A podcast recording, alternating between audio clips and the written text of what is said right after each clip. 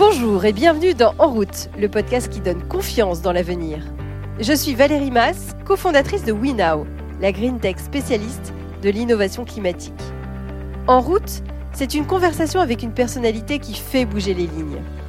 Et mon objectif avec ce podcast, c'est de partager avec vous leur optimisme et de vous donner envie, à votre tour, de prendre votre place dans la grande communauté des gens qui agissent. Aujourd'hui, je reçois Sébastien Sor. Ingénieur de formation, il s'est très tôt posé la question du sens de ses actions. Avec son associé Anaïs, il a cofondé Wake Up, une école pour développer ses talents. Leur but Aider chacun à aligner ses valeurs personnelles avec son travail. Pour eux, l'entreprise a un rôle clé à jouer dans l'épanouissement des hommes et des femmes qui la composent. Avec lui, nous allons parler de collapsologie, de désir mimétique, et nous allons décrypter ce qu'on peut faire pour activer ses talents et les mettre au service de la planète.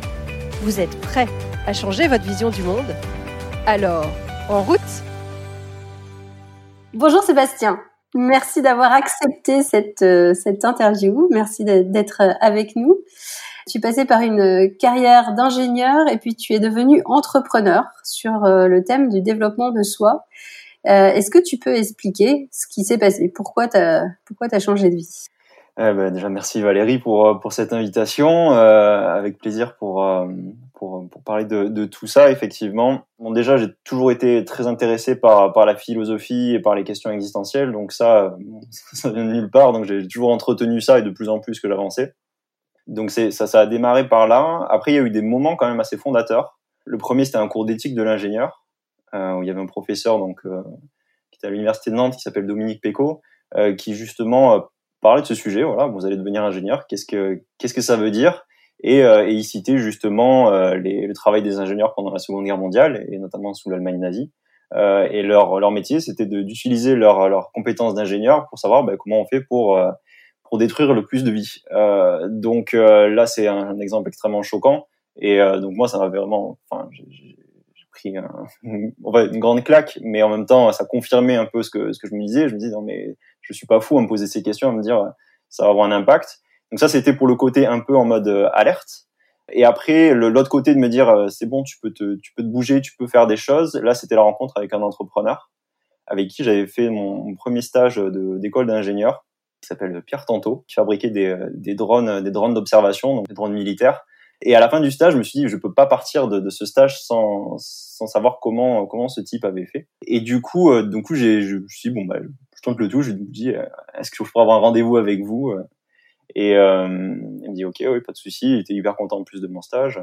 Et puis bon, moi naïvement, je lui pose la question mais, vous avez bien réussi, vous avez une super PME, vous êtes sur le point de vendre à, EADS, donc aujourd'hui Airbus Group, enfin vraiment un gros gros succès. Et je lui pose la question du coup, bah, quelles études, qu'est-ce que vous avez fait comme études? Et là il me répond j'ai bac moins 5. Je fais quoi? Bac moins 5 et, euh, et là je me dis alors, alors en fait, bah, c'est quoi cette histoire où il faut faire les plus grandes études Où moi, je me disais, euh, les, entrepreneurs, les gens qui changent le monde, euh, c'est les gens qui ont fait les plus grandes écoles. Et, euh, et en fait, ça a complètement cassé mon, mon schéma de pensée. Et je me suis dit, quand je suis sorti de ce rendez-vous, mais en fait, tout est possible. Et je me souviens que ce, ce jour-là, je suis rentré chez moi, j'étais dans la petite censée rouge, j'avais la banane jusqu'aux oreilles. Je me disais mais non mais tout est possible tout est possible tout est possible. Et j'ai refait tout le schéma de tout ce que je pouvais penser de de, de, ma vie enfin qui, qui, était courte à ce moment-là qui est encore courte aujourd'hui mais euh, et, euh, et à partir de là je me suis dit non en fait euh, il y a une autre histoire il y a une autre histoire à écrire. Et euh, et je vais pas attendre une seule seconde de plus pour pouvoir euh, construire la construire la mienne effectivement tu as, testé beaucoup beaucoup de choses avant d'arriver à, créer Wake Up est-ce que tu peux nous parler de Wake Up? Ouais, carrément je sais que mon sujet de cœur, ben, c'est d'aider à, bien, se connaître pour pouvoir mieux travailler avec les autres, pour pouvoir en fait bien travailler, bien travailler ensemble, trouver des complémentarités. Euh, euh comment est-ce qu'aussi on, reste confiant quand il y a une énorme incertitude. Et donc on s'est dit, euh, on va révolutionner un petit peu la façon de, faire des formations, euh, notamment ben, dans le côté, euh, le côté de, la reconversion professionnelle. et après, on l'a étendu sur le côté de l'entreprise, parce qu'on s'est rendu compte avec la reconversion professionnelle, ben, des des, des, dégâts en fait que, que fait le monde de l'entreprise sans même s'en rendre compte. Et du coup, on s'est dit bon bah maintenant, euh, on va on va essayer de changer la donne dans le dans le monde de l'entreprise pour leur donner les outils, pour leur donner euh, les connaissances, les repères pour que ça marche pour que ça marche bien. Wake Up, donc c'est une école pour développer ses, talents au sens large, donc à l'échelle individuelle, à l'échelle de l'équipe, à l'échelle de l'entreprise.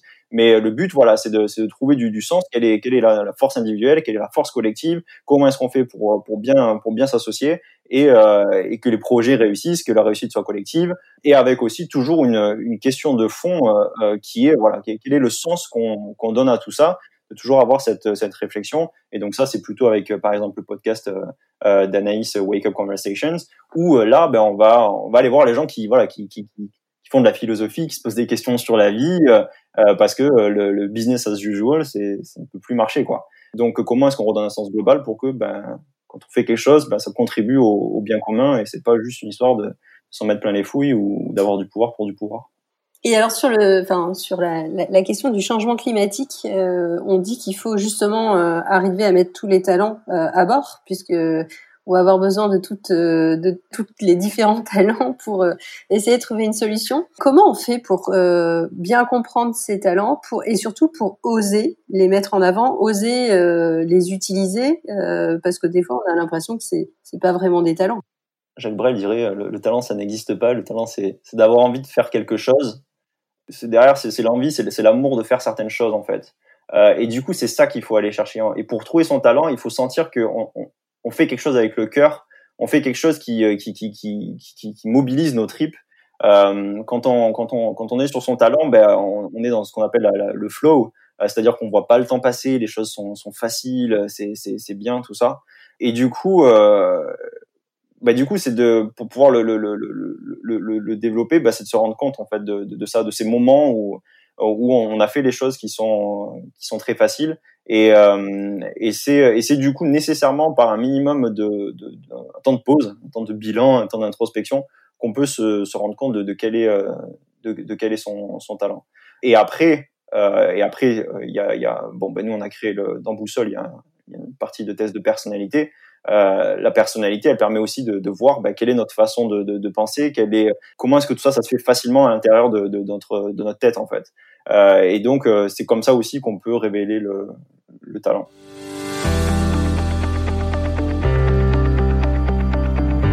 Oui, parce qu'en fait, l'éducation nationale nous pousse pas à chercher nos talents, mais nous pousse plutôt à nous former de manière un peu égale euh, les uns avec les autres euh, pour qu'on ait tous les mêmes compétences. Mais conclusion, en entreprise, on adopte un peu les mêmes comportements. On n'essaye pas forcément de vérifier si ça colle avec nos talents ou, pas d'ailleurs. Euh, on pense qu'il y a des voies royales, on pense et donc on va peut-être forcer un peu sa nature pour essayer de, répondre aux besoins de l'entreprise. Comment on fait justement pour accepter de se dire, ben en fait c'est pas ça.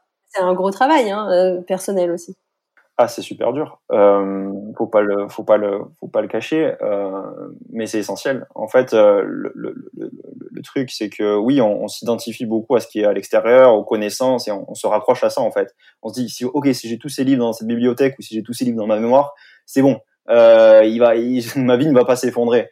Mais, mais, mais du coup, on se raccroche à, à, l'extérieur et du coup, on va jamais chercher ce qui est, ce qui est à l'intérieur et la, la base qui est vraiment solide à l'intérieur et, euh, et, du coup, ça, nous, on le voit dans la reconversion professionnelle. la reconversion professionnelle ne devrait pas exister en tant que telle, en fait. Euh, la reconversion professionnelle, elle existe pourquoi? Parce qu'à un moment, les, les, les, les, compétences deviennent obsolètes, ou alors les, les gens se rendent compte, en fait, ils n'aiment pas ce que ce qu'ils font et ce qu'ils ont appris à faire, en fait. Euh, et du coup, ils sont, ils sont obligés de repasser à l'intérieur, de se dire, ok, c'est quoi que j'aime vraiment? Et après, j'apprends de nous les compétences qui collent vraiment avec euh, avec qui je suis. Et du coup, euh, et du coup, faut vraiment faire cette distinction entre les, les compétences et les talents. Les compétences, c'est ce que tout le monde peut acquérir. Et effectivement, à l'école, ben, on, on, on ingurgite tous les mêmes les mêmes infos. À, la sortie, ben, du coup, on est tous pareils parce qu'on a appris les, tous les mêmes choses. Mais en fait, on est très très très différents. On a tous des, des talents, des façons de penser qui sont complètement différentes.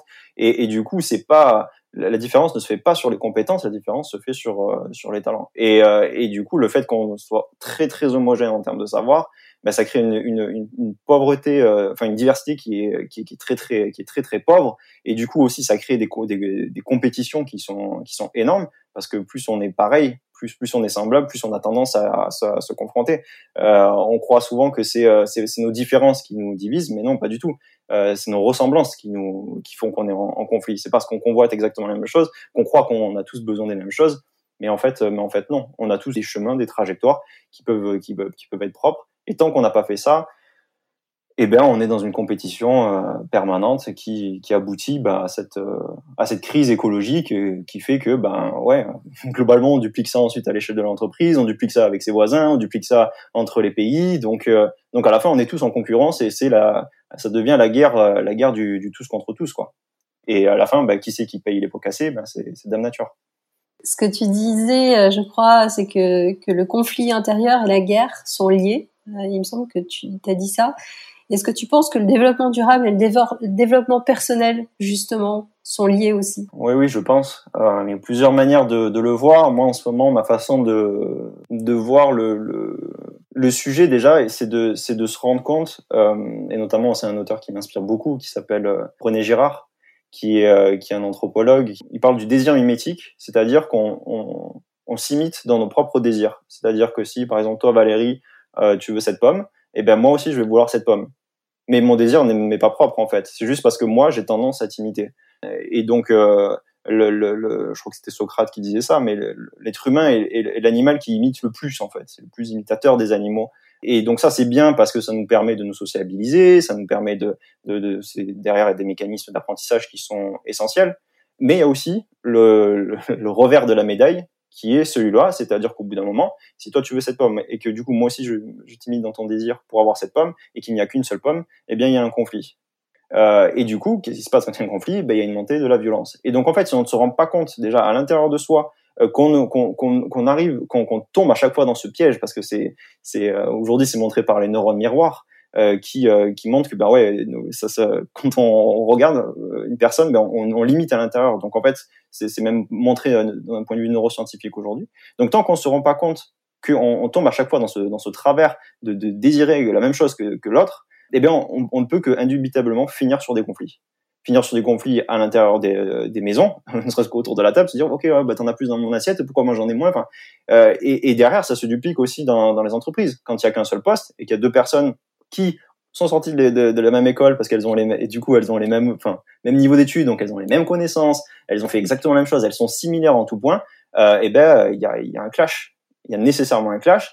Et, et derrière en fait on ne sait même pas pourquoi aujourd'hui il y a, y a, ce clash. Enfin c'est pas enfin culturellement personne ne parle du, du désir mimétique. Euh, mais euh, mais en fait on, si on fait une relecture de tout ce qui se passe du point de vue de la société sous cet angle là euh, c'est c'est mind blowing enfin moi, c'est un, sujet que j'ai découvert il y a quelques, années, et la, la lecture du monde se refait d'une façon totalement différente. Et du coup, elle pousse à cette nécessité de se rendre compte de ce qui se passe à l'intérieur de soi, de ces mécanismes de, de, désir euh, euh, qui émergent.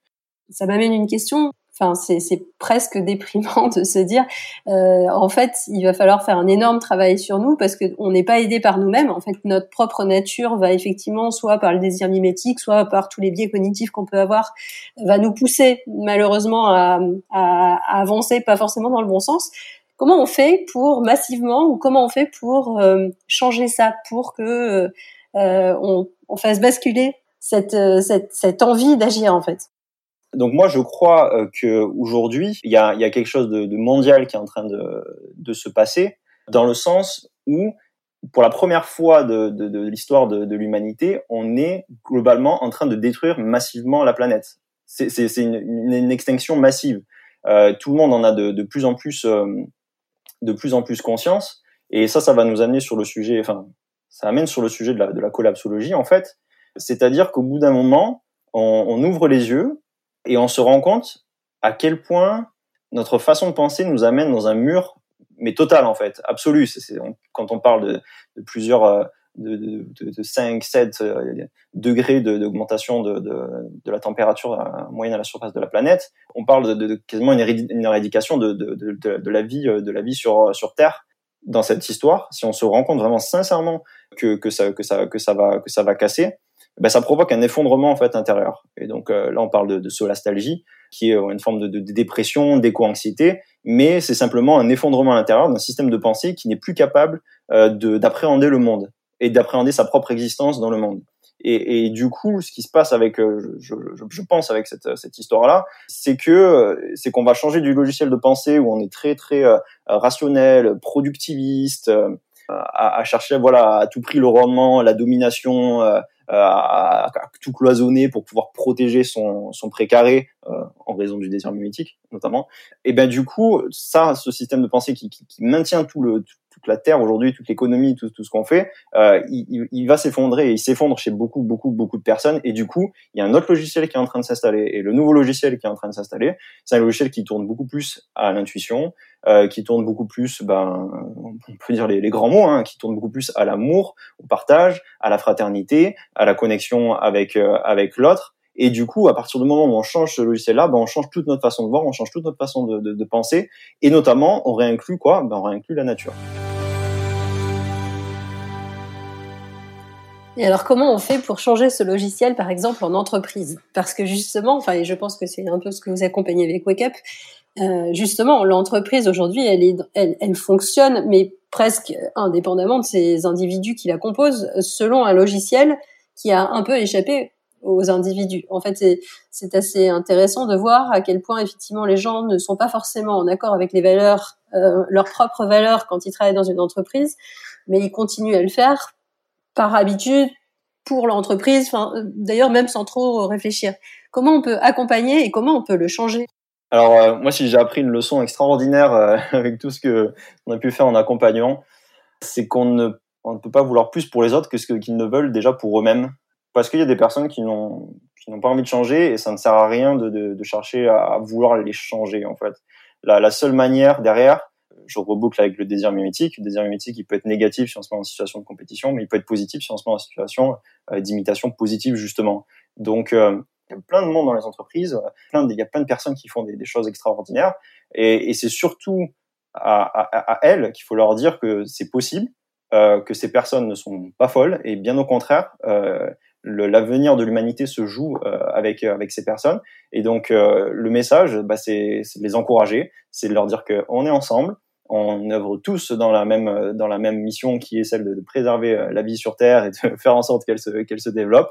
Puis après ces personnes là, euh, quand elles vont commencer à créer des nouveaux produits, à montrer que les modèles sont sont différents, et eh bien en fait ça va ça va suivre. Les autres personnes vont se dire ah ouais hein, c'est vraiment génial. Oh t'as changé, enfin t'as une caricature mais t'as changé mais et du coup comment comment t'as fait? Enfin du coup on s'intéresse et, et, du coup les choses les choses se propagent euh, se propagent de cette manière par contre en aucun cas moi je crois pas du tout dans le fait de de casser le système, de chercher à attaquer un, un système. Euh, C'était Bernard Werber qui, qui disait ça, qu'il vaut mieux le rendre. Il faut pas faire ça. Il faut il faut, faut le rendre obsolète en créant quelque chose de, de nouveau. Il ne faut pas ajouter de, de l'huile sur le feu en fait. Génial. En fait, chacun, euh, chacun peut changer et, euh, et j'adore cette idée de mimétisme aussi positif, c'est-à-dire ça donne envie aussi aux autres de créer et de rendre obsolète. J'adore aussi cette, cette image. Euh, le monde. Euh, je crois que tu as enseigné à Neoma sur l'importance de l'attitude mentale. Est-ce que tu peux expliquer ce que c'est que et, pourquoi c'est important et qu'est-ce que c'est que cette attitude mentale? Bah, L'attitude mentale, ça commence par, euh, par être conscient de ce qui se, de ce qui se, de ce qui se passe. Et, et justement, c'est de, de, se rendre compte bah, que quand quelque chose va, va pas bien ou que on n'obtient pas le résultat qu'on voulait obtenir, et ça, c'est, ça arrive tous les jours, et eh ben c'est de pas de pas rentrer dans un cercle vicieux, enfin de, de ruminer. Et donc donc c'est de prendre conscience que c'est ça et du coup de reprendre le contrôle sur euh, sur soi et derrière du coup c'est de, de développer cette euh, cette compétence là parce que là tout le monde tout le monde peut l'apprendre il y a pas une c'est pas une histoire de talent mais à, à réorienter son attention et à, à, diriger son attention vers les choses euh, les choses qui comptent Écoute, merci beaucoup. Je vais juste finir par quelques questions. Est-ce que tu as une figure inspirante, euh, quelqu'un qui t'a inspiré vraiment dans ta carrière, dans ta vie? Non, vraiment, la, personne, j'en ai parlé tout à l'heure, mais euh, qui a été le, la, une des pierres fondatrices, c'est bah, justement Pierre, Pierre Tanto, donc euh, le patron de, ancien patron de Servicopter. Quel conseil tu pourrais donner à quelqu'un qui aimerait bouger, faire changer les choses, mais qui sait pas très bien? Comment s'y prendre et qui est peut-être un peu peur Oui, ça fait, ça fait, super, ça fait super peur. Euh, il y a énormément d'incertitudes.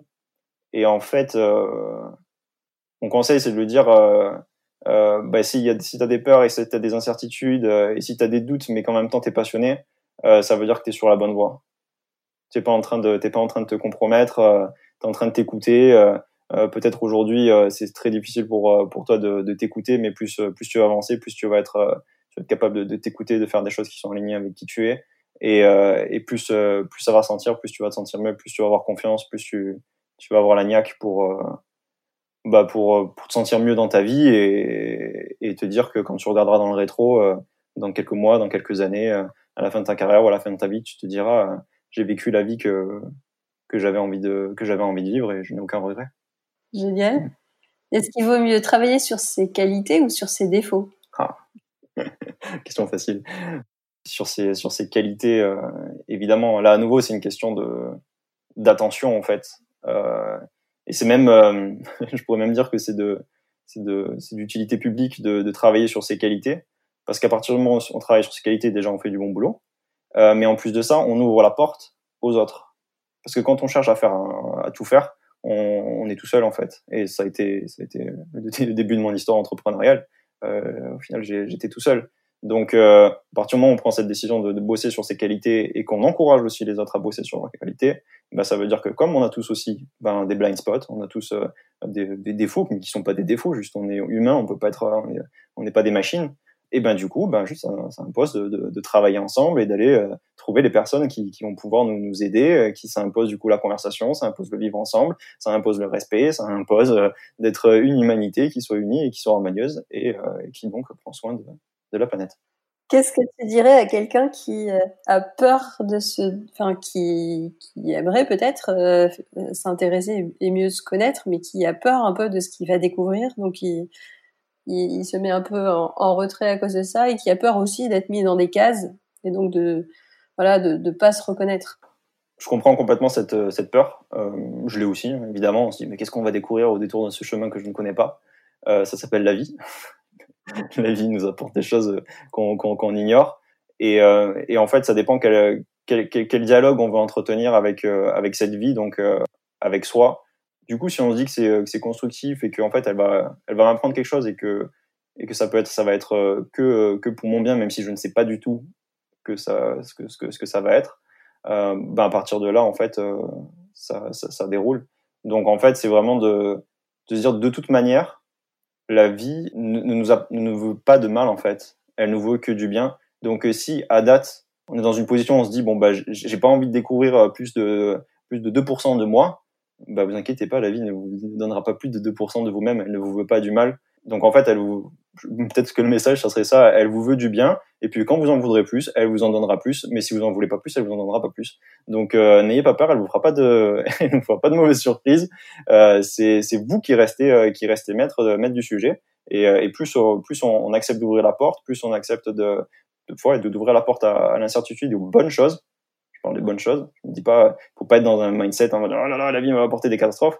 Euh, c'est la vie va apporter des bonnes choses. Et ben à partir de là, ben, effectivement, les bonnes choses, euh, les bonnes choses arrivent. Donc euh, la découverte de soi, c'est pareil aussi. Quoi. Génial. Dernière question. Est-ce que il y a quelqu'un que tu aimerais entendre au micro de ce podcast? Euh, Peut-être Jean-Pierre Dupuis. Ok. Merci beaucoup Sébastien. Merci à toi Valérie. Merci Sébastien. Si cet épisode vous a inspiré, n'hésitez pas à le partager sur les réseaux sociaux ou à lui attribuer 5 étoiles sur votre plateforme de podcast préférée. C'est comme cela que le plus grand nombre pourra le découvrir. Et qui sait, vous serez peut-être à l'origine d'une nouvelle vocation. Vous pouvez aussi retrouver tous les autres épisodes sur notre site web www.wenow.com.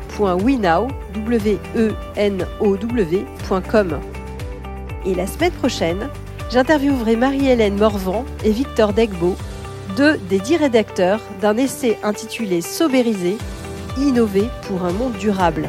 Vous allez voir, c'est passionnant.